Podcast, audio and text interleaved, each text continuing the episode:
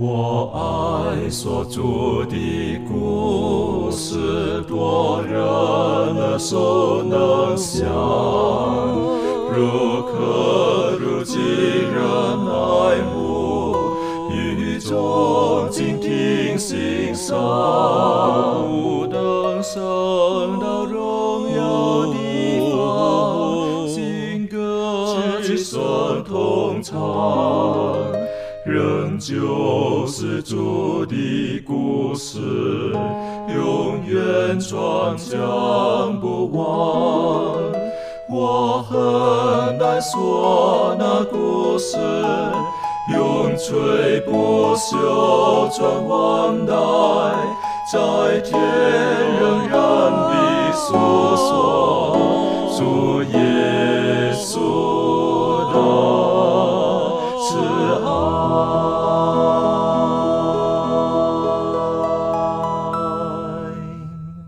欢迎来到安息医学，跟我们一起领受来自天上的福气。还记得我们在上一次的学习当中，我们就看到了以色列人他们在民数记当中十一、十二、十三、十四所发生的事情。很遗憾的，因为他们随着他们自己的欲望，他们抱怨上帝所赐给他们的食物，他们要吃肉。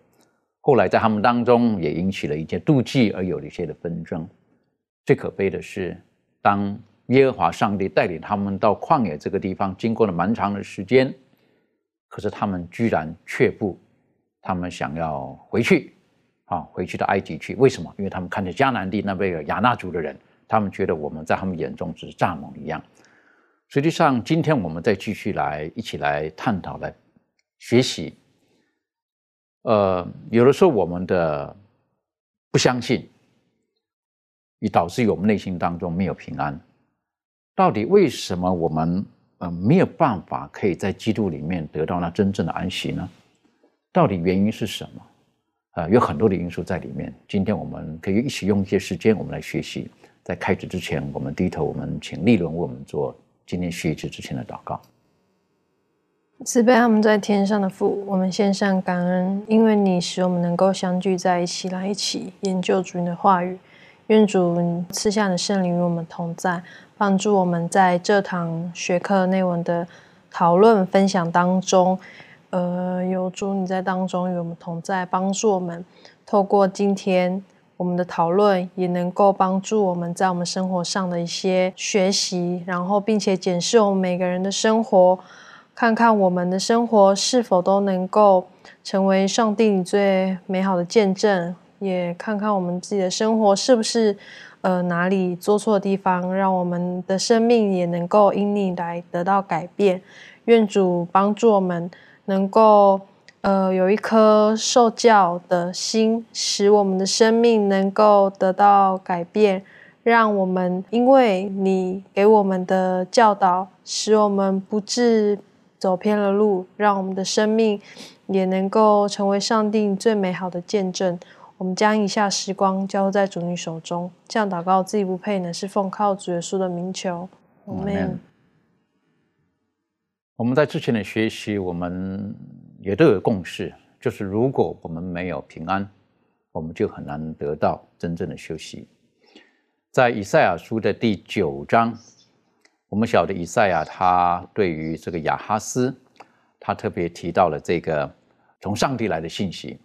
那我们晓得亚哈斯碰见困难的时候呢，他他就顺着他自己的意愿，好自己的想法，好，然后呢，他去寻求不是上帝的帮助，其他人的帮助。所以因此呢，在以赛亚书这个地方呢，从第六章、第七章、第八章、第九章，耶和华上帝再再的跟以赛亚讲说：“我会帮助你。”最后在第九章的时候呢，他就提出了一点，我觉得蛮重要的一点，也就是有一个婴孩会诞生，是不是？他的名称为奇妙、测试、全能的上帝、永在的父、和平的君。那和平的君呢，英文是叫做 Prince of Peace。Peace 就是和平、平安。但是耶稣基督在马太福音的时候呢，他却说到了，是不？他说：“我来不是要叫地上太平。”诶，这个为什么跟以赛亚书所讲的会有的冲突呢？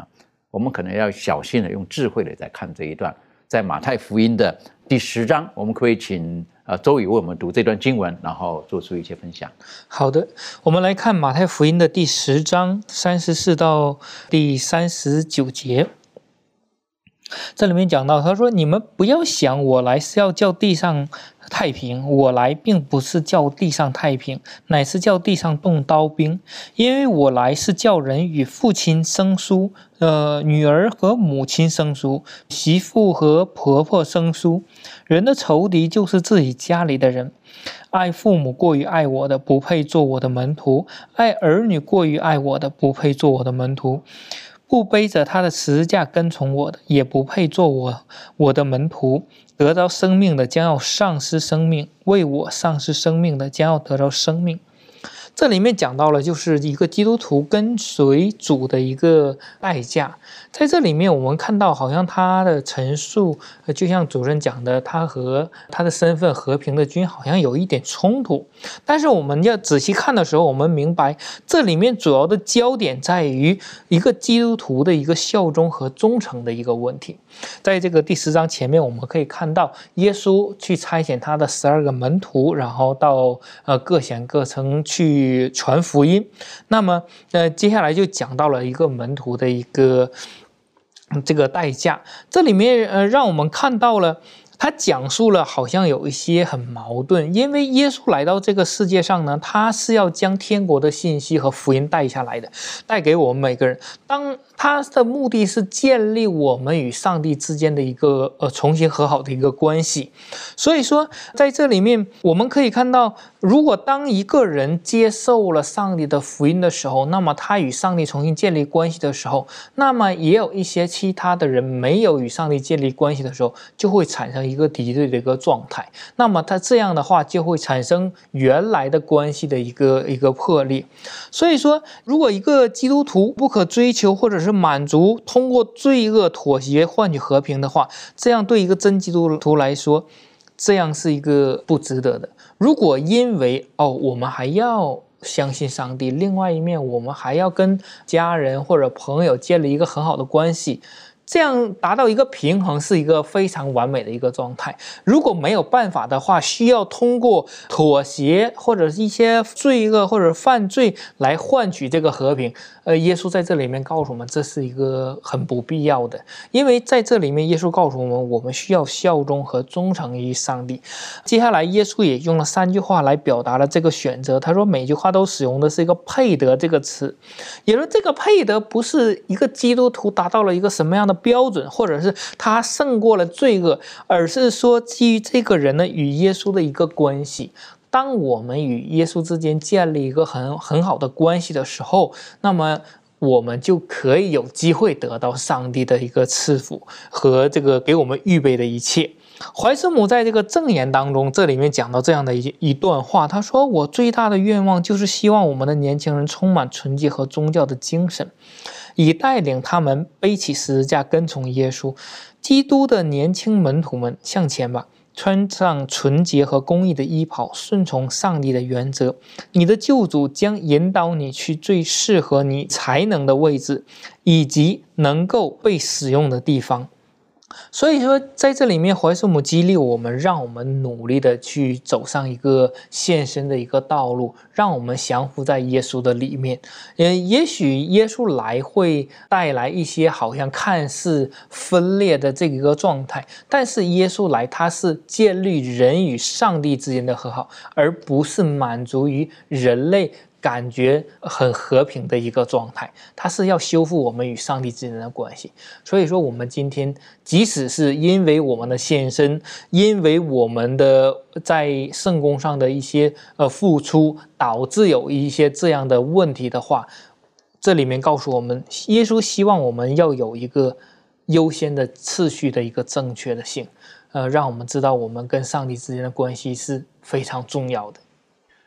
呃，其实这一段经文有的时候我们会会在其中啊受到很大的冲击，好，特别是我们中国人，我们说到的这个百善孝为先，好，我们必须要跟要懂得先孝顺父母，然后我们才可以学会这个跟人建立好一个正确的关系。可是耶稣基督在这个地方，他却告诉我们：你若爱我不爱超过你的父母，我父母你爱我不超过你的孩子，你不背起你的十字架，你不配做我的门徒。你这个有的时候人很多人就会给基督教就就套上了一个这个嗯。可能一个污名化吧，好，或者给他一个印象，就觉得基督教就是教导人不要孝顺的，好，为什么？因为你看，是不是？然后就爱耶稣，爱大过生你的爹娘啊！这个哇，这个这个帽子一扣下来的时候，我们都不晓得该怎么办了。哈，一般人会会这么会这么觉得的，但是这个这个有的时候要。要跟一般的人去分享这一点的时候呢，我是觉得要有很大的智慧、很大的信心，要很大的勇气，要很大的正确的认识。好，没有错，的确，父母他们生我们、养我们，好，这个是是是我们不能否认的这一点。但是，最终有一天，当我们面对生跟死的时候，其实父母他们很多时候也是束手无策的，好，也是束手无策的。当然，他爱我们。他们爱我们，但是如果我们跟从耶稣基督的时候，我们就要知道耶稣基督要给我们的到底是什么。那耶稣基督呢，在约翰福音三章告诉我们，他要赐给我们的是永远的生命。那今天我们另外一个问题会觉得说，永远的生命到底重要还是不重要？啊，如果我们一直眼看的都是世界的苦难、灾难等等，我们巴不得我们最好是人生大概三十岁结束就好了，那么辛苦做什么？但是不是这样子？好，我是觉得我喜欢看年轻人。啊，年轻人当然充满了朝气，充满了活力。但年轻人其中有一面，他们也是很美的一面。啊，但老人家不代表没有了哈。年轻人比较容易显露出来，就是当他们在在在爱一个对象的时候，哎呀，那个是是热烈的不得了，而且那个是是是超越一切啊，是不是？有的时候父母在不是这个孩子女哈，或者年轻人在恋爱的时候，有的时候有没有可能高过对父母的爱？有，对不对？是不是？父母说不行，可是爱到个程度怎么样？我就非要啊，对不对？是不是？那这个像不像这里所讲的？是不是？爱这个对象胜过爱谁？爱生你养你的爹娘。好了，这是人间的爱。可是我的神要给我们的生命当中，不是去让你活下去，活着很痛苦，你永远不会死的，不是。如果我们在它里面先可以得到那个爱，我们会希望这爱可以一直一直保存下去。那个关键是什么？是上帝的本质，阿嘎佩，那个爱。如果我们没有体会到这个，我们不会觉得是永生有什么宝贝。当我们知道这一切的时候，我们对父母、对子女的那种的感觉会更不一样。那个是阿嘎佩，不是 phileo，不是就是对等的爱而已。那是个超越的爱，而我们希望我们所爱的人可以得到这一切。我想这个是是我们需要学习的，但是。耶稣基督的后面讲的，他说：“你若不背起了十字架，哎呀，一讲到十字架的时候，好像都是都是负面的哈。为什么？因为十字架是一个羞辱的象征。好，在十字架上的人是在人看来，那是一个一个一个有问题的人，才被送到十字架上面去。今天耶稣基督所讲的，你若不背起你的十字架来跟从我，那无论我们是甘愿不甘愿，好，耶稣告诉我们，就是要忠心到底。这方面满足有什么可以回应分享的？好。”啊，耶稣说：“若有人立志要跟从我，就当舍己，哈，背起他的十字架。那我们知道，这个背起十字架这个动词呢，是呃立刻背起的一个意思。那我们看到这个十字架的时候，我们说，呃，十字架是一个受苦的记号嘛。那我们呃基督徒呢，就必须要立志呃为主受苦，那跟随主，为主而活。”那我们知道啊，在这个选择当中呢，我们就必须要否定自我，意思就是说，我们要完全放弃自我的这种权利和自我为中心的一个生活，然后背起这个十字架。那在这边呢，我们特别讲到说，这个舍己啊，舍己呢是向我们自己的这种救我说不。啊，因为如果呢，我们老是以我们自己啊为这个中心的时候呢，我们常常会在我们的生活当中呢去做一些啊这个上帝他不喜欢的事情啊，所以呢，呃，为主而活的第一个实践呢，就是呢，要舍己。那保罗说：“啊，我已经与基督同定十字架，现在活着的不再是我，乃是基督在我里面活着，并且我如今在肉身活着，是因信上帝的儿子而活。他是爱我，为我舍己。”所以呢，当我们呃可以呃像保罗一样愿意呃与这个基督同定十字架的时候呢，我们就可以实践这个舍己的一个功课。那在历代愿望当中也说啊，耶稣说：“若有人服侍我，就当跟从我。我在哪里，服侍我的人也要在那里。若有人服侍我，我父必尊重他。”那凡与耶稣同背十字架的呢，我们知道。就必要与他同享这个荣耀，所以呢，我想在生活当中，呃，耶稣说我们要背起这个十字架。其实，呃，我们如果真的要呃顺从主啊，为主而活的时候呢，我想，呃，舍己、舍弃自我的那种一些不好的过去不好的一些想法、做法，以及这种犯罪的这种啊循环的一个模式的时候呢，我们才可以真的呃活出上帝他要我们活的一个很美好的一个生活，得到上帝他要给我们的那种大的永恒的一个生命的一个赏赐。的确，所以如果我们可以明白耶稣基督讲这一句话的时候，实际上，呃，我们会觉得背起这个十字架，像保罗所讲的，是不是？那是一种无比的荣耀，啊，啊，我想这是一个很高的一个境界了。有一句话讲说，人不自私，天诛地灭。好，每一个人都是要很想到自己的需要。所以我们看到以色列人，他们在上一次我们学习的在民书记当中，是不是第十一章？为什么？因为他们想吃肉。后来接下来。我们就看到了这个摩西的姐姐跟哥哥，因为他们觉得他们自己好像这个没有被看中等等，又是自己的想要，所以呢，他们就挑战了摩西。之后呢，当他们看见了迦南地其他人比自己还巨大的时候，他们一想到自己的可能会牺牲生命，可能会如何如何。一个人当他只想到自己的时候，我我脑海里面立刻想到的圣经当中所说到的，就是呃有一个经文，我要高举我的宝座在众星之上。我要与至高者同等，我要，我要，我要。当我们人如果不能够把自己缩小一点的时候，自我放得很大的时候，相对来讲，我们就可能会挤压到别人的生存空间，可能会侵犯到别人的那生活的便利性，甚至我们可能不惜在家庭当中，有的时候我们可能就会会会反反目了，是不是？弟兄姐妹的反目。圣经当中，耶稣基督的时代的时候，就有一个典型的例子，是不是？有一个人。要跟他的弟兄要分家产，其实不是那么简单的哦。这背背后当中很多可以学习的，请妙容带我们一起来学习好吗？谢谢。好，呃，主持人呢刚刚讲到的这个故事呢，出现在路加福音的十二章的十三到二十一节。我们现在来看一下路加福音的十二章十三到二十一节。好，十三节说，众人有一个人对耶稣说：“夫子，请你吩咐我的兄长和我分开家业。”十四节，耶稣说：“你这个人，谁立我做你们断事的官，给你们分家业呢？”十五节，于是对众人说：“你们要谨慎自守，免去一切的贪心，因为人的生命不在乎家道丰富。”十六节，就用比喻对他们说：“有一个财主，田产丰盛。”十七节，自己心里思想说：“我的出产没有地方收藏，怎么办呢？”十八节，又说：“我要这么办，要把我的仓房拆了，另盖更大的。”在那里好收藏我一切的粮食和财物。十九节，然后要对我的灵魂说：“灵魂啊，你有许多财物积存，可做多年的费用，只管安安逸逸的吃喝快乐吧。”二十节，上帝却对他说：“无知的人啊，今夜必要你的灵魂，你所预备的要归给谁呢？”二十一节，凡为自己积财在上帝面前却不富足的，也是这样。好，所以呢，这边就是出现一个故事啊，一个人呢，然后没有说他是谁了啊，就是来。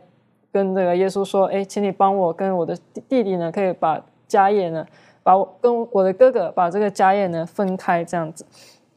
然后呢，呃，我们会看乍看之下，哈，这个人呢，他所要求其实是一个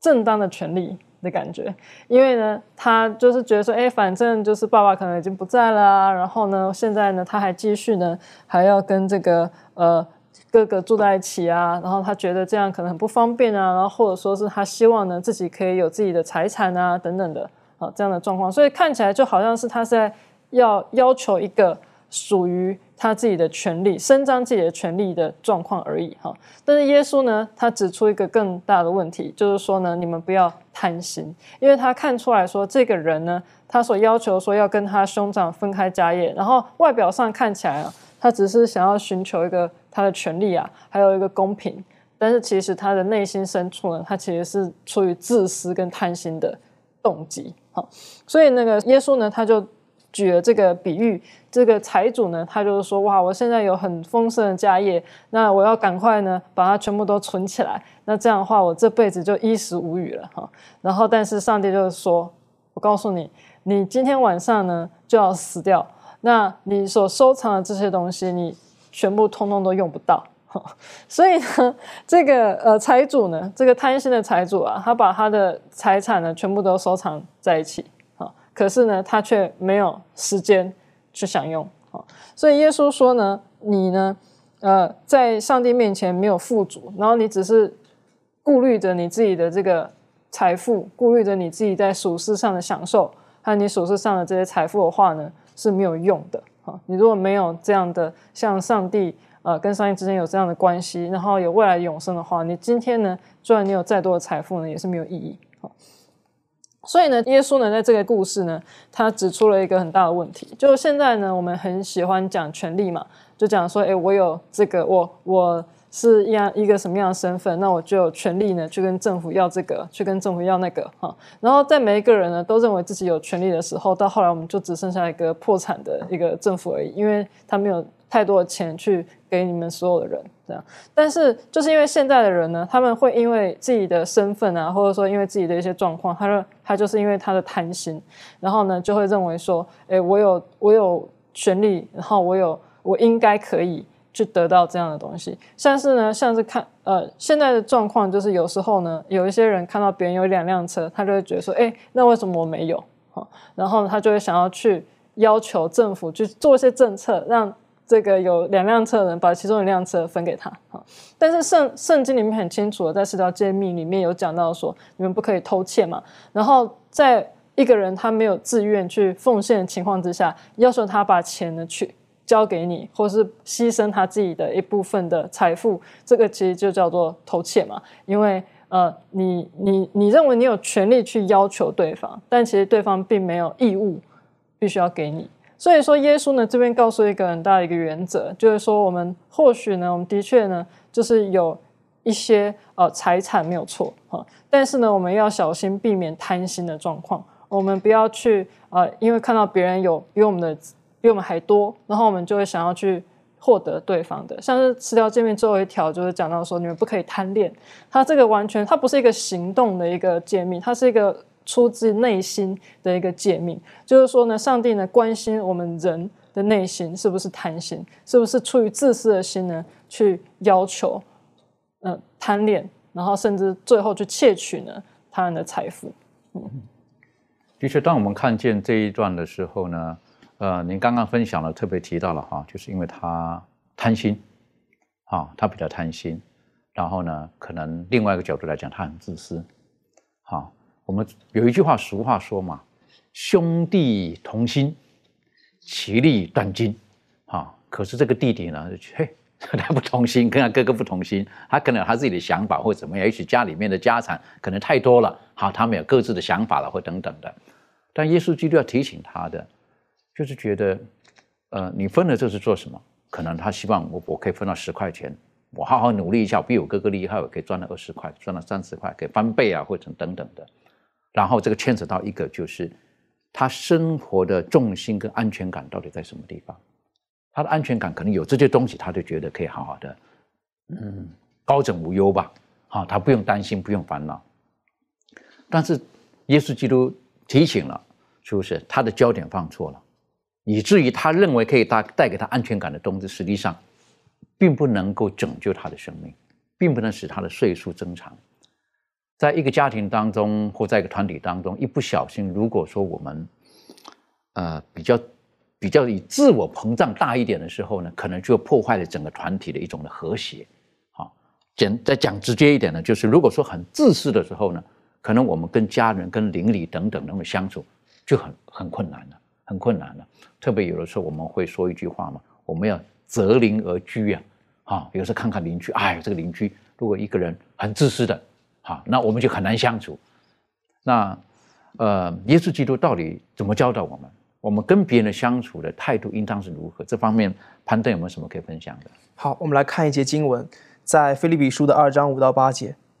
圣经说：“你们当以基督耶稣的心为心，他本有上帝的形象，不以自己与上帝同等为强夺的，反倒虚己，取了奴仆的形象，成为人的样式。既有人的样式，就自己卑微，存心顺服，以至于死，且死在十字架上。”这段经文可以说是保罗的基督论了，可以这样理解。这段经文可以说可以说是在新约当中啊，其实整本圣经当中，这段经文算是比较难解的经文，因为一旦涉及到基督论的时候，有一部分是奥秘嘛，是人的智慧无法测透的。但是从这段经文我们可以看到，呃，其实这段经文它有一个环境在里面，它的环境是在这个菲利比书的二章一到四节，一个大环境在里面。当你看这个菲利比书二章一到四节的时候，你会发现，它在二章一到四节，它有讲到一些事情。是因为这些事情才引到了后面这样的一个“你们要以基督耶稣的心为心”的这样一句话的出现。他在第二节里面讲到说：“你们要合一，在爱心里面彼此合一。”第三节里面讲到说：“呃，要学会谦卑顺服。”然后第四节特别强调说：“不要单顾自己的事，也要顾别人的事。”所以这句话就告诉我们说：“你们要学会的是这个与别人分享，不要自私。”所以以上的这个爱心啊、合一啊，然后这个谦卑啊、这个顺服啊，然后还有这个不要自私啊。这一切都能够在这个五节到第八节里面，就这个基督的描写基督的这样一这样的一段话里面，就能够全部体现出来。首先看这个，就是说我们要以基督耶稣的心为心，怎样怎样去学习效仿他呢？首先我们可以看到第六节里面讲到说，我们的这一位耶稣他是与上帝同等的，或者说他就是上帝，他是一位神。但是呢，第七节立马就有一个转折。就是反倒虚己，它里面自己都写了一个反倒虚己，一个一个很极端的一个转折，从至高变为了卑微，变为了至低，可以这样理解。所以呢，第八节讲到说，既有人的样式，就自己卑微，存心顺服，以至于死，且死在十字架上。这个是基督耶稣在这个世上所说的一个苦难的一个体现。而且保罗他的在保罗的所有的基督论基督论里面呢，他有一个核心的一个概念，就是我们的耶稣基督，他从他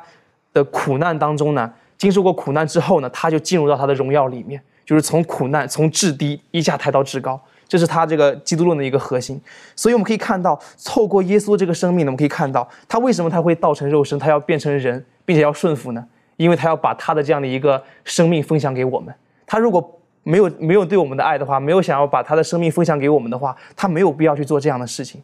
所以我们有时候就讲到了说，人以类聚，物以群分嘛。啊，人以群分，物以类聚，大概是这样的一个意思。所以我们可以看到，如果你也是一，如果你是一个自私的一个人的话呢，你有这样自私一个品质的话，你很难真正的亲近耶稣，你很难真正的能够加入到基督教的这样的一个团体里面，因为这样的一个团体本身，它就是就是一个以一个无私的一个态度，以一个谦卑的态度聚合在一起的。当你自私的时候，你很难融进去。而且我们也看到，这样的一个无私的这样一点，是每一个基督徒需要去学习的。刚刚前面主持人也讲到说，自私这一点很多时候是人的通病了，是我们人，因为我们人都有罪性嘛，所以这是人的通病。但是圣经也告诉我们说，既然既然我们能够效法耶稣基督，以基督耶稣的心为心，就代表这个自私是可以克服的。而在这个马太福音的六六章三十三节，马太福音六章三十三节当中讲到说，你们要先求他的国和他的义，这些东西都要加给你们了。所以这段经文就告诉我们说，如何能够学会不要自不要自私，就是不要把这个目光看向自己。不要学会把这个目光看向自己，要学会把这个目光看向上帝。所以要先求他的国和他的义。当你把这些事情放在你生命当中首位的时候呢，你会发现那些你没求的，他也会加给你。就像当年所罗门向上帝求智慧一样，他没有求富求寿，但是上帝最终把这些东西全加给了他。所以当我们呃看见这个保罗他的这一段所写的时候呢，呃，我是觉得在我脑海里面就就觉得，我们喜欢跟什么人在一起，啊？呃，如果一个人你知道他是很自私的人，一般比较不大愿意跟他在一起，啊，可是我们比较容易跟一个，呃，我们说，哎，这个人慷慨哈，他不跟你计较，哎，这个人我们说是是比较容易相处的人，好，比较容易相处的人。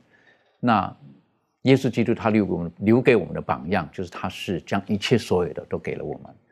那回头再来讲哈，刚才的这个在这个呃福音书当中提醒我们的这个嗯。这对兄弟了哈，应该说是弟弟，啊，他想要分这个家产，然后耶稣基督讲的这个比喻，但我们又不能否认，我们今天的世界上，事实上，有的时候我们的物质啦、钱财啦等等，多多少少会带给我们一些的呃安全感，在这个里面，怎么样才是最恰当的看待这一切东西呢？好，我是觉得这个也是需要一些的智慧在里面，每一个人呢就体现不一样。呃，例如有没有什么这方面有什么可以分享的？好。那其实如果我们撇除就是生活的必须开销不说的话，那其实什么会最吸引我们的眼目呢？其实就是那些看得见的东西，那些呃看得见价值的事物，我们很容易被那些看得见的。它的这个价值的事物吸引，然后这就是为什么会有很多人想要去追求这些东西，这些看得见的物质。那一旦人的这个欲望越大的时候，我们知道他的渴渴望的东西就会越多嘛。那尽管你现在拥有的已经很多了，但是呢，这些有限的物质在日积月累之下，其实就会越来越无法满足你的欲望，然后。到手了，然后你就会感想要更多，然后又继续追求。那如果把这件事情其实化成简单说一点的话，就其实既然他一开始就不能满足你的话，那么就算你拥有这些东西再多的话，那到最后他还是没有办法满足你。而且呢，如果一个人没有办法去克制自己的的这种欲望的话，其实这一切事情都不会有终点的。那有些人甚至会有那种比较的心态，就是说。哎，那个看到谁有这个东西，他就会想要。然后呢，我们就会听到说什么这个人的什么版图已经扩展到另外一个世界，或者是什么，因为他就是要把所有这些他想要的东西都变成他的东西。那其实我们就可以看到说，呃，人一旦只要看见自己没有的。没有的这些东西的时候，他就会觉得自己会是需要的，他觉得自己是很想要的，想要全部属于自己。然后呢，这种自私的这种欲望呢，就会被贪心养大。然后呢，到最后的时候呢，所有一切都没有办法满足你。那我就想到另外一方面，其实。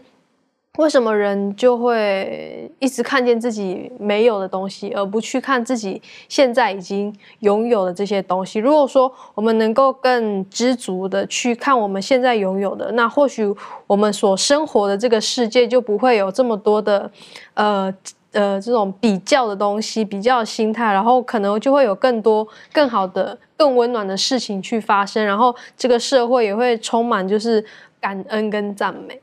的确哈，这个，呃，我们现在一般人如果只看自己的时候，特别是看自己的缺乏的时候，就造成很多的争执跟纷争。同样是，呃，有两个人，然后呢，他们两个都得到了半杯水，啊，半杯水。一个呢就说到，为什么只有半杯？啊，为什么不是一杯？可是另外一个呢，心态呢拿到了说，哇，太好了，我有半杯水。啊，同样的东西。但从不同的角度、不同的心态去看的时候，可能会会使我们的生命的那种的宽度、深度等等，呃，就彰显是不一样了。所以，因此，当我们看见这个耶稣基督，他告诉我们、提醒我们，也给我们留下了这个很完美的榜样的时候，让我们知道我们生命的焦点应该放在什么地方。我们没有说到物质是绝对是罪恶的，这一切万物都是上帝赐给我们。但如果我们把这一切当成我们唯一的安全感的来源的时候，那我们就错了，那我们就真的就错了，是不是？因为我们却忘记了，我们实际上真正最安全感的来源应该是选择创造着万物的那天不上帝才对。耶稣基督在世界上的时候，他再再的教导门徒，好，他也实行了很多的神迹给门徒看。到最后的一个星期当中的时候呢，他甚至给门徒留下了很多美好的榜样。我们晓得他在最后的这个，呃，无论是四福音当中，或者约翰约翰福音书，或者是这个路加福音里面，都告诉我们在耶稣基督设立晚餐的时候，约翰福音特别提醒了有一个什么，有一个洗脚，是不是告诉他们，是不是要彼此的洗脚，要谦卑等等的？可是路加福音呢，讲了耶稣基督设立晚餐的时候，要离开他们了，讲了很多苦口婆心的话。可是，在路加福音的二十二章二十四节说到，门徒当中居然怎么样？他们争论谁为大。哈哈，哎呀，这很难想象，为什么？因为可能他们在前几天哈，不久之前说耶稣基督骑着驴驹进耶路撒冷的时候，他们看到全城人欢呼的时候，他们可能迷失了。忽然间，他们的野心就来了，他们的自私也长大了。好，这是蛮遗憾的事情。这方面，周宇有没有什么可以分享的？好的。其实，在这个门徒争论谁为大，这个不是第一次，在这个马太福音第十八章那里面就已经有了一次的一个铺垫。门徒呢就去问耶稣，他说：“呃，耶稣，呃，天国里谁是最大的？”当时耶稣就抱过来一个小孩子，告诉他们，他说：“呃，如果你们不回转。”变成小孩子的样式，不能进天国。其实耶稣在这里面告诉了门徒，在天国当中没有说是谁谁是最大的，谁是最小的，因为在天国里面都是上帝的子民，是一个平等的、一个很和谐的一个状态，不是现代的生活当中的一个国家或者一个君主制的一个地方，是管一一个一级管着一级的，在天国并不是这样，但是。就像主持人刚刚讲的，当他们骑驴进耶路撒冷的时候，看到那些人欢呼的时候，同时这些门徒内心当中有了一些荣耀，感觉我们这些人是跟耶稣很亲近的，好像比其他的信徒更呃亲近耶稣。当耶稣对他们已经有了一些预言，说将来我要我要被定。但是这些门徒完全把这个搁置在一边，他们认为那个恩典的国度要来的时候，是要耶稣登基做王，是要改变犹太人的地位，呃，脱离罗马人的管辖。那么那个时候，最起码我们这几个人也是中流砥柱了，呃，也说要比别的人会高过一些，完全忘记了，呃，耶稣讲的是要牺牲在十字架上，要去世，要一个怎样的状态，所以说他们的野心就有一点蓬勃。但是耶稣给他们的教导是什么呢？就是让他们回转，让他们变成小孩子的样式，在这个。路加福音第二十二章这里面二十六节这里说到，他说：“但是你们不可这样，你们你们里头为大的，倒要像年幼的；为首的，倒要像服侍人的。”也说，在讲这句话之前，耶稣就给他们呃设立了谦卑礼和圣餐的礼节。为什么设立这样的礼节呢？就是因为当他们在这个楼上聚集的时候，已经没有人去为别的人洗脚，他们认为那个好像是很卑微的。耶稣就亲自的为这些门徒洗脚，在这里面也告诉了一个天国的道理，好像和这个世间的道理是不一样的，好像服侍人是很下贱、很低级的。耶稣说：“你们为首领的，倒要像服侍人的。”也就是说，在天国就是服侍人的。耶稣是君王来到地上，他也是为人服务的，给人带来安全感，带来内心的平安，给人带来福音，并且用自己的生命献上在十字架上，换得人们的一个平安、一个生存的一个机会。所以说，在这里面，耶稣告诉我们，悔改归主是在耶稣里面找到一个真正安息的一个基础。当这些门徒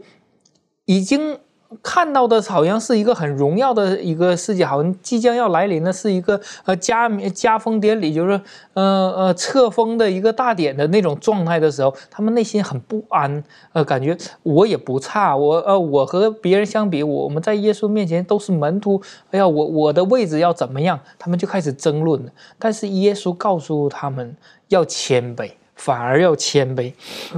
所以说，真正伟大的舍弃你的权利，并接受天国的一个价值观，这是一个耶稣要改变我们的一个状态。我们进入到天国，并不是因为我们做的多少，我们的位置有多高，那是牧师长老还是怎么样。而是因为我们愿意降服在耶稣的里面，承认耶稣的救赎，以致我们才可以有机会进入天国。天国的道理是要舍弃生命而换得生命的，而不是像这些门徒的呃那种野心，争论谁为大啊，或者谁才能进入天国的。所以说，在这里面，耶稣给他们一个很好的教训，也是给我们留下一个很好的教训。的确哈，天国的价值观，如果我们不看着耶稣基督的话，我们会找不到天国的价值观是什么。我们就会用我们世界的这种观念，我们就套进去了。好像门徒一样，跟从了耶稣基督三年多，可是最后还是用他们自己的价值观套进了耶稣基督要宣扬的天国近了，你们要悔改。连门徒都宣扬了天国近了，你们要悔改。结果呢，他们一直没有办法真正的体验到天国到底是什么。所以，有的时候，当我们人如果跟从耶稣基督，我们不能够放下我们自己的一些想法的时候，实际上我们的损失是很大的。可是也提醒我们，实际上我们如果愿意愿意以耶稣基督的心为心，然后抬头仰望他的十字架，实际上就比较容易把我们内心当中那种的自我，然后给约束住，甚至给消失了。这方面，满足有什么可以补充的？好。我想在啊，我们奔走天国的这个道路当中啊，其实我们会遇到很多的这种试探啊。然后在我们知道这个撒旦呢，他其实是啊很理解我们人的一些，比如说这种虚荣心啊，或者是需要，所以他常常在天国这条道路当中呢，他就啊布下许多这种很销魂夺魄的、很有魅力的这种东西，来吸引我们人的这种眼目还有注意力，呃，为着呢，就是要让我们把。啊，这个眼目呢调转到这个呃，注意世世上的这种事物，而忽略呃这种属灵的一个永恒的一个福慧。那论到这些呃试探跟诱惑的时候呢，这个使徒约翰呢，他就说，因为凡世界上的事，就像是肉体的情欲、眼目的情欲，并今生的骄傲，都不是重复来的，乃是从世界来的。这世界和其上的情欲都要过去，唯独遵行上帝旨意的是永远长存的。那这位爱我们的主呢？他其实他很知道我们的这种软弱，他也很体恤我们，所以呢，他就警告我们说：你们要谨慎呢，恐怕因贪食醉酒，并今生的思虑累住你们的心，那日子就如同网罗忽然临到你们。啊，使徒保罗生怕。信徒呢，专注这个世界，忘却这个上面的事情呢，所以他就劝勉这个信徒说：“你们要思念上面的事，不要思念地上的事。黑暗和灰心有时呢会临到我们，好像呢是要胜过我们，但是呢，我们不可以放弃啊，我们对上帝的信赖啊，不论我们今天处在什么样的一个情况当中呢，啊，只要我们呃注目耶稣，进行信靠上帝的这个应许的时候呢，呃，我们就可以知道呃他。”而我们是这种属天永恒的一个国民嘛？那当我们要举目啊向上看，仰望这个为我们信心创始成终的耶稣的时候呢，我们就可以啊因着这个耶稣呢，使我们放下啊各样的重担，脱去容易缠累我们的罪，存心忍耐奔那摆在我们前头的路程。所以呢，我觉得在我们的这个奔走天国的道路当中呢，如果我们能够定睛仰望上帝的时候呢，我相信我们的道路会走得更加的平安，更加的稳妥。的确哈，我是一一直认为。如果我们定睛在什么东西上面，而这个东西呢，会导引我们，使我们自己更加的微小的时候，我认为那个是比较大的祝福在里面。可是，一不小心，有的时候我们定睛在某些事情上面，而这个事情导引我们自我的膨胀越来越大的时候，那是一个毁坏的开始。如果我们所焦点人生的焦点放错的时候，那有的时候我们自己毁坏了，我们都不知道。但是，当我们仰望耶稣基督的时候，我是觉得，呃，他给我们留下了最美好的榜样。当我们仰望耶稣基督，学他的样式的时候，我们跟神的关系建立好了，跟人的关系也会很自然的就可以建立好了。耶稣基督在四福音当中的时候，也特别有也提醒我们。好，刚才我们所学习到的，耶稣基督告诉我们要谦卑，我们不能够自私。接着呢，在马太福音当中呢，他又特别的提醒，当时有一群人。这群人在当时的社会来讲，人家认为他们是这个精英分子，好，他们是在社会上有地位的一群人。可是耶稣基督，他告诉门徒们，也是告诉今天的我们，不要效法这一群人。那这一群人是当时的文士、法利赛人。我们可以请妙人带我们一起来来学习这一段。好。呃，这个边呢讲到说假冒伪善的人，然后呢讲到说呢，耶稣呢在他在世上传福音的时间之中呢，对于一般社会大众所认为的罪人，像是税吏啊、像是妓女啊、娼妓啊这些，呃，耶稣呢都给了他们很大的包容跟恩典哈。然后，但是呢，耶稣却对假冒伪善的人没有什么呃太过正面的这样的一个一一个回应，然后或者说太过正面的一个呃。恩典的感觉，哈，原因是因为呢，这个假冒伪善的人呢，他是一个很善于表演跟伪装啊，就是装假的这样的一个一个人，哈，然后所以呢，呃，就是他们呢，像是法利赛人呢，他们就是表面上看起来呢是一个遵守律法的人，但是呢，他们内心深处呢，他们却只是想要得到人的称赞，哈，所以在马太福音二十三章的一到十三节，耶稣呢就讲到法利赛人他们是怎么样子的，好，我们可以看一下，在这边。讲到说呢，那时耶稣对众人和门徒讲论说：“文士和法利赛人坐在摩西的位上，凡他们所吩咐你们的，你们都要谨守遵行，但不要效法他们的行为，因为他们能说不能行。他们把难担的重担捆起来搁在人的肩上，但自己一个指头也不肯动。他们一切所做的事都是要叫人看见，所以将佩戴的经文做宽了，衣裳的穗子做长了，喜爱筵席上的首位，会堂里的高位。”又喜爱人在街市上问他安，称呼他拉比。八节，但你们不要受拉比的称呼，因为只有一位是你们的夫子，你们都是弟兄。也不要称呼地上的人为父，因为只有一位是你们的父，就是在天上的父。也不要受师尊的称呼，因为只有一位是你们的师尊，就是基督。你们中间谁为大，谁就要做你们的用人。凡自高的必降为卑，自卑的必升为高。第十三节，好，这个耶稣呢就对法法利赛人他们做出一个警告，他说：你们这假冒伪善的文士和法利赛人有祸了。因为你们正当人前把天国的门关了，自己不进去，正要进去的人，你们也不容他们进去。好，所以呢，简单来讲，这从这边一到十三节哦，可以总结出几点关于假冒伪善的人呢，他们是什么样的？好，所以第一点呢，就是他们不按照自己所说的去做，哦，他们会给人呃做出很多的要求，但他们自己却不去行。好，第二点就是他们会要求别人，而且是非常苛刻的要求别人，但是呢，却不用同样的标准来衡量他们自己。啊，就是像刚刚讲到说，他们要求很多，但自己却不做，然后呢，设定很多标准，但是他们自己呢，却又没有办法达到。好，然后呢，他们就也不就这样的要求来对待自己，来要求自己。好，第三点呢，就是他们渴望得到别人呢。对这个宗教热心的称赞，哦，所以耶稣说呢，他们把这个衣服啊做的穗子很长，哦，然后呢，把这个故意站在街上祷告，哦，这样子，因为他们是想要得到别人的称赞，哦，在在这个服饰上很热心呢，希望得到他人的称赞，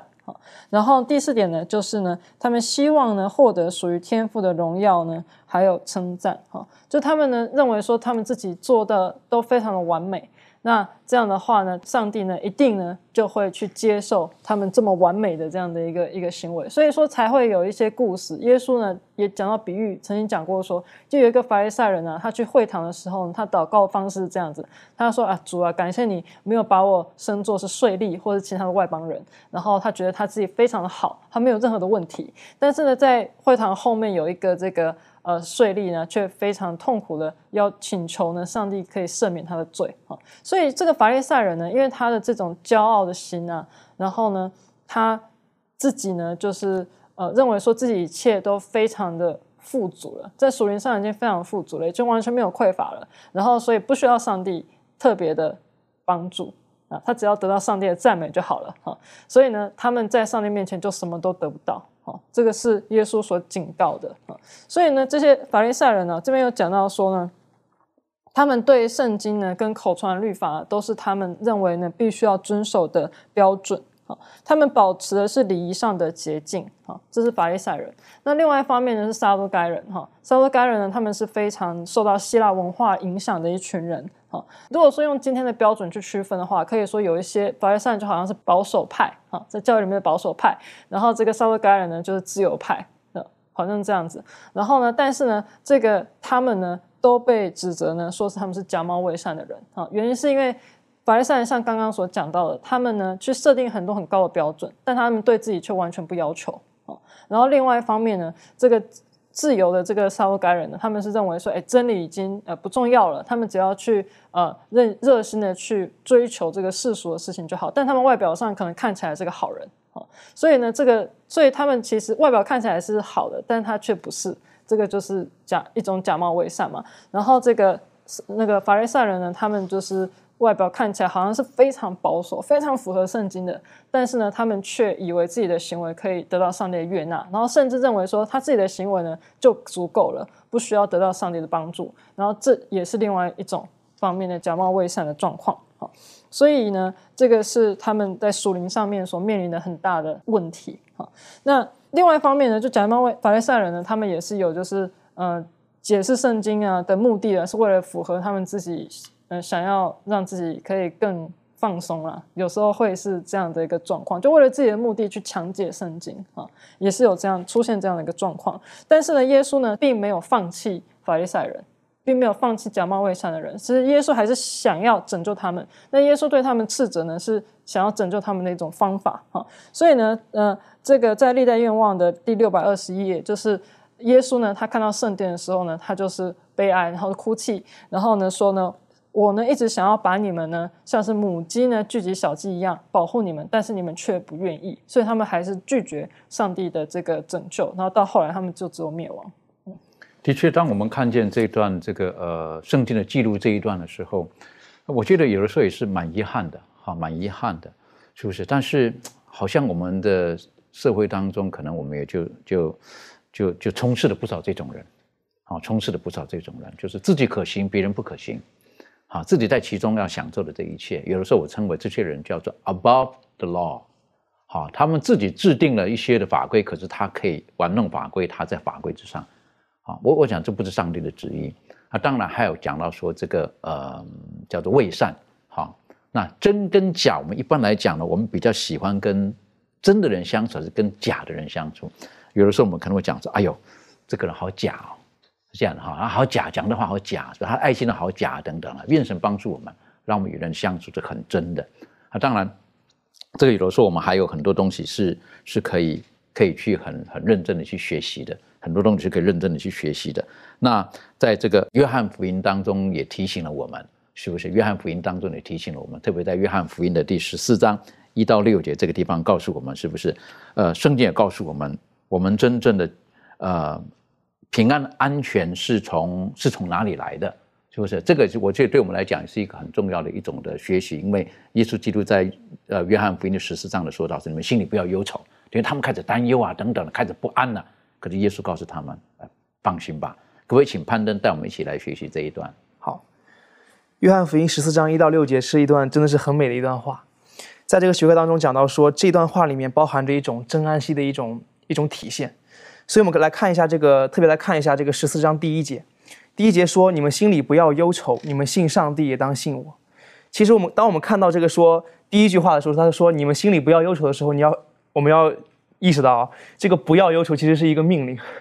它在原文当中它是一个命令语气，所以很多时候可能有人会有疑惑了，什什么情况？怎么好像我我忧愁好像还还不可以了？上帝好像不允许我忧愁了？但实际上并非如此了。在圣经里面说说到这样一个命令的时候，其实它所要体现出来的是一种没有理由，意思就是说，当你真正跟上帝亲近的时候，你没有理由要忧愁。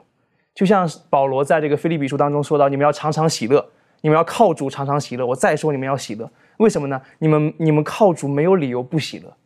这个是他所要强调的一个重点。所以这边说你们不要忧愁，我们真的没有理由忧愁。那如何能够不忧愁呢？其实答案很简单，就在后面当中所讲的，你们信上帝也当信我。最主要的一个很简单的一个词就是信，信上帝就可以不忧愁。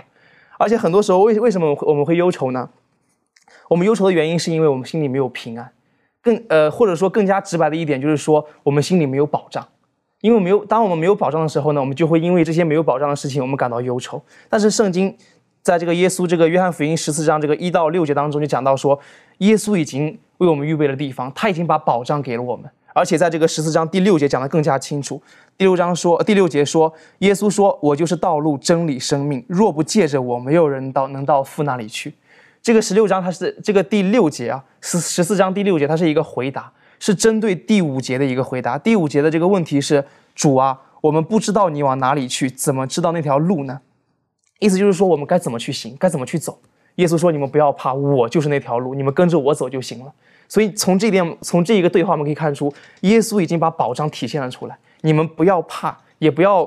怕不不知道该怎么走，因为很多时候，我们我们也也知道一点，就是说，我们很多时候不是怕不努力，而是怕没有一个方向去努力。这是我们最怕的一个地方。耶稣就是说：“你们不要怕，你们朝我这个方向努力就可以了。”所以耶稣就说：“我就是道路，跟着他走没有绝对没有问题。”然后他说：“我就是真理，透过他我们可以理解理解到真正的生命的意义在于何地。”所以在这个约翰福音十六章十三节说，就大概的意思就是说，他的圣灵要引导我们进入所有的真理，他的圣灵会帮助我们意识到我们究竟是谁，我们究竟要做什么。这个是很重要的一点，并且耶稣也要把这个真正的生命透过他给我们。这个真正的生命，我感觉就是一种真安息的一种体现。就像在这个第四第呃十四章第三节当中讲到说：“我若去为你们预备的地方，就必再来接你们到我那里去。我在那里，叫你们也在那里。”这是一种新生命的一种体现嘛，也是一种真安息的体现。这种体现是耶稣要透过他的恩典要给我们的一个东西。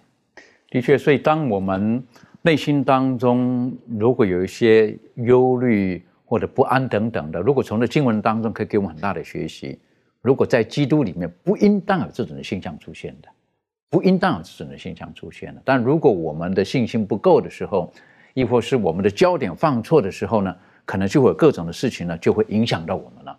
那今天呢，我们很快的，我们学习到了，小的耶稣基督来的时候，他愿意给我们真正的和平。可是我们真正的平安、和平或者安息，必须要把优先顺序排对了。然后告诉我们，如果我们看重自己是自很自私的，或者我们充满野心的。亦或是我们有各种的呃虚伪在里面的，我们得不到他在里面真正的安息。今天的学习，我们可不可以请呃妙容为我们做最后的一些总结？谢谢。好好的，其实刚刚主持人呢已经替这个学课啊做出了非常好的一个总结，就是说他从自私自利开始，然后讲到野心，然后最后讲到假冒为善啊。其实呢，这个就是所有的这种不得安息的一种呃一种原因。好，然后呢，呃，所以呢，其实我们如果仔细去思考一下的话，其实野心啊，还有假冒伪善呢，呃，其实都是来自于自私自利。因为就是因为我们自私嘛，不愿意把自己完全的交给上帝，不愿意把自己完全的交托在耶稣基督里面，所以才会产生这种自私自利的心，然后演变呢，就出现了这种野心啊，这种贪贪欲，然后呢，最后呢，就是出现这种假冒伪善，就是甚至是呃，直接耶稣直接的命令，上帝直接命令，我们也会去忽故意去忽略它，因为我们是只是为了我们自己。好，然后呢，在这个怀斯姆呢，在他的这个。基督比喻实训里面，他讲他讲到说，那以自我为中心的人生，绝对不能有什么长进，或者是结实累累。好，只要呢，我们想要去呃跟随耶稣的话，好，呃，他就必须要忘却自己，并尽力帮助别人，要诉说基督的仁爱，传讲他的善良，勿要恪尽厥职，将救人的重任放在心上。最后他说呢，你的信心呢，如果这样做的话呢，就必定可以长进，你所确信的必更加深，你的爱也必得以完全，在一切纯洁、高尚和可爱的表现上，就必越来越反映基督的形象。所以呢，这个耶上帝的这个原则啊，跟这个世界上我们所认为的呃原则，其实是完全不一样的。在圣经里面呢，告诉我们说，你要越加的舍己，然后把你自己完全交在上帝手中，然后呢，呃，对别人呢是完全的奉献跟舍己牺牲呢，才能够得到最好的报偿，才能够得到上帝给你的安息。所以这是今天学课呢所特别告诉我们的。愿神帮助我们，让我们全心的相信神。让他的爱充满在我们当中，因此我们有个盼望，那是在不久的将来，耶稣基督他来的时候，我们可以真正的进入到那荣耀的国度。而今天我们在基督里面，从现在开始，我们就可以享受到那天国的平安、天国的安息。我们一起低头做祷告，愿神帮助我们，让我们今天的学习，我们可以牢牢的记住。若是耶离开了耶稣基督，我们是什么都不能够成就的。特别是我们在我们生命当中，我们所要学习的功课，我们所要靠着耶稣基督能够战胜我们内心当中的软弱的时候，父啊，帮助我们，让我们知道，我们唯一的能力、唯一的盼望是从你而来的。让我们时时刻刻学会仰望，仰望十字架的耶稣，以至于我们内心当中的罪病可以借着仰望。而得以被医治，得以被根除。父啊，帮助我们除去我们当中自私的心，除去我们不爱别人的心，除去我们的野心，也帮助我们，让我们在你里面可以得到真正的平安。愿你将这个命令再一次的赐给我们，我们心里不必忧愁，我们也没有必要忧愁，因为你是我们的救主，我们的好处不在你以外。我们谢谢主，你如此的爱我们。或者奉靠耶稣基督的名求，阿门。